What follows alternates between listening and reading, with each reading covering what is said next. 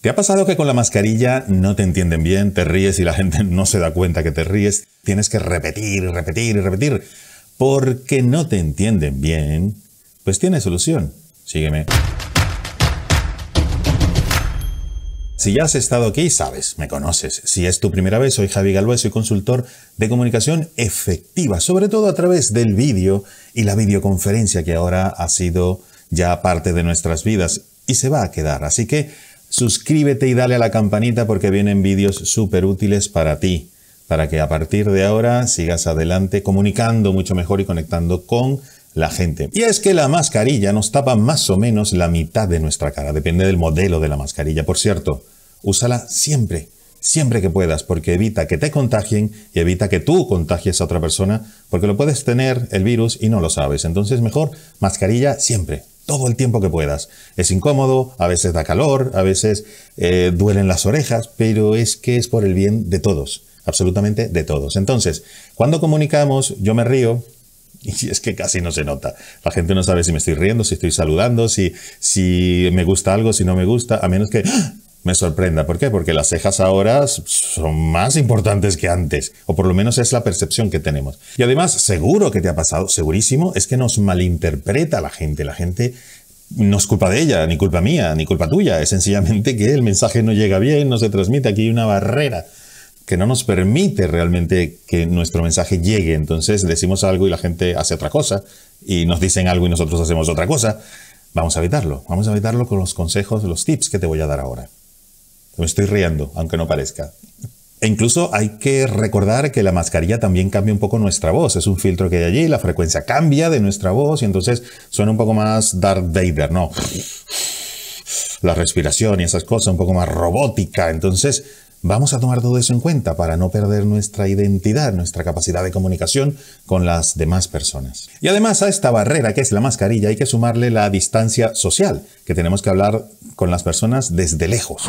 ¿Y cuáles son esos tips que tú puedes usar? Algunos hay que practicarlos un poco, pero que no, no es tan complicado, para que te entiendan bien y para que las demás personas, si los aplican, también tú las entiendas bien. Por eso te pido que compartas este vídeo compartas este video si estás en Latinoamérica. ¿Para qué? Para que la gente que está contigo también se comunique muy bien contigo y tú la entiendas bien. Así que comparte, comparte este vídeo. Como primer tip te puedo decir que yo creo que es de los más importantes es las manos. Siempre han sido un instrumento muy importante, una herramienta de comunicación súper importante, pero ahora más. No tenemos mascarillas en las manos. Eso sí, mucho gel, mucha agua con jabón, importantísimo, pero las manos las tenemos libres para comunicarnos, para reforzar sobre todo lo que sale de la boca y no se ve. Gira o cruza a la derecha, pues marca, o aquí o aquí, pero márcalo, remárcalo. Está bajando, está subiendo, crece, se reduce, es grande, es fuerte. O sea, hay tanta comunicación con las manos que podemos usar como reforzamiento de lo que queremos comunicar. Recuérdate, las manos. Incluso hay veces que estamos en una tienda que tienen una, ventanilla o un cristal ahora y claro, estamos así. Oye, ¿me puedes dar por favor una, un kilo de manzanas y un no sé cuánto? Y claro, la otra persona, si no nos entiende bien lo que está saliendo aquí, si no nos ve las cejas, si no sabe si... No, podemos decir, oye, dame uno de eso y ni siquiera nos ve la boca. Por eso están las manos quiero unas manzanas y eh, trata de utilizar aquella y señalas las manzanas, Tres, los números también márcalos para facilitarle a la otra persona que te entienda bien y no tengas tú que repetir y repetir y repetir. Y así la vida va a ser bastante más llevadera con esto que es la mascarilla y con toda la situación que estamos viviendo ahora y que lamentablemente va a seguir por algún tiempo. El segundo tip, por cierto, segundo, dos, reforzando con las manos, es consonantear. Que tú consonantees. ¿Qué verbo es ese? Consonantear. ¿Qué significa consonantear? Pues más o menos la palabra lo dice, es reforzar las consonantes de todo lo que hablas, las P's, las M's, las T's, las R's, todo lo que no sea vocal, trata de decirlo masticándolo bien, que se entienda la T, la M, la L, y eso practicándolo un poquito te vas a dar cuenta que la gente te va a entender a la primera y desde más lejos, porque la consonante permite separar cada palabra, cada sílaba muy bien. Aparte, eh, es un buen ejercicio para vocalizar, ¿no? Pero consonantear va a ser una clave importante. Recuérdate, piensa en todas las letras consonantes a la hora de hablar. Hablar, estoy intentando hacerlo y te das cuenta que lo hago un poco más lento, pero con la práctica puedes ir acelerando y acelerando y hablar tan rápido como quieras consonanteando. Y eso va a hacer que se te entienda por teléfono, de lejos, con mascarilla, sin mascarilla, como sea, con ruido incluso alrededor, te van a entender mucho mejor. Así que consonantea, segunda clave con las manos. El tercer tip es intenta hablar un poquitito más despacio. Eso no implica que hables así como si la otra persona no entendiera tu idioma, pero trata de hablar un poquito más lento para que la, sí, la otra persona tenga ese tiempo suficiente para separar palabras, para separar sílabas, intenta decir la última sílaba que dependiendo de donde vivas, tu acento, etcétera, hay regiones e incluso países donde la última sílaba como que se olvida un poquito y se mezcla una palabra con la otra, con la siguiente.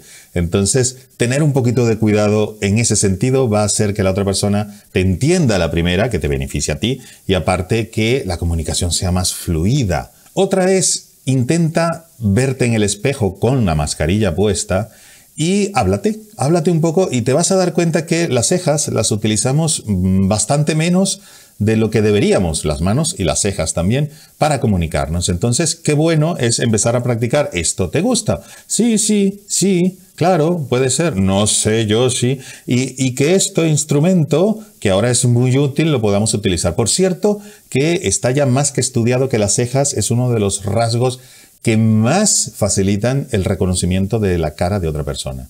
Así que es muy importante lo de las cejas. Úsalas, practícalo. Eso sí, practícalo mirándote al espejo porque si no es imposible eh, saber si las estamos usando no solo bien, sino lo suficiente para que ayuden a que la otra persona nos entienda. Las cejas en el espejo, acuérdate. Y si van junto con las manos, perfecto. La quinta clave, cinco con las manos, es los ojos. Es una de las pocas partes de la cara que nos quedan visibles. Aparte, los ojos son el espejo del alma, son una parte importantísima de expresividad que tenemos para las alegrías, las tristezas. Cuando tenemos felicidad, tenemos asombro, qué bien, los ojos brotan ¿no? de alegría. Entonces, hay que usarlos. Pero cuidado, primero, Mira a las personas a los ojos. Es importantísimo. ¿Por qué? Porque de esa manera le estás diciendo, sí, me interesa lo que estás diciendo, te estoy poniendo atención. Si tú bajas la mirada y estás hablando y estás así, mirando a los lados, es que es una de las pocas cosas que quedan visibles de ti. Entonces, si van a otro lado, la otra persona va a captar, a percibir de que no te interesa lo que está diciendo. Entonces, evita mirar al suelo y mira directamente a los ojos a las personas. La clave número 6, que es más un consejo que una clave, es paciencia, porque sí, hay que tener paciencia, no todo el mundo se comunica muy bien con una mascarilla, casi nadie, hay que practicarlo, pero si no ha visto este vídeo, probablemente no lo haga tan bien. Entonces, si la otra persona no usa sus manos, si la otra persona no sigue todos los consejos que voy a dar y he dado ya en este vídeo, posiblemente tengas que tener paciencia porque te va a repetir las cosas tres veces porque no le vas a entender. Entonces, qué bueno es no desesperarse y no empezar ahí a, a sí, sí, pero dime, dime, dime, dime. Sino vamos a dejar que con calma nos diga las cosas, escuchar atentamente para que de esa manera fluya esa comunicación. Paciencia. Y me estoy riendo, aunque no se note. La clave número siete es parecida a la de consonanteo, pero no es lo mismo y por eso la he separado y es vocaliza. Vocaliza mucho. Yo tengo otros vídeos aquí en el canal que puedes ver donde enseño técnicas para vocalizar mejor, para que se te entiendan cada palabra, cada sílaba por separado. Y eso va a hacer que a la otra persona le sea mucho más fácil entenderte a la primera.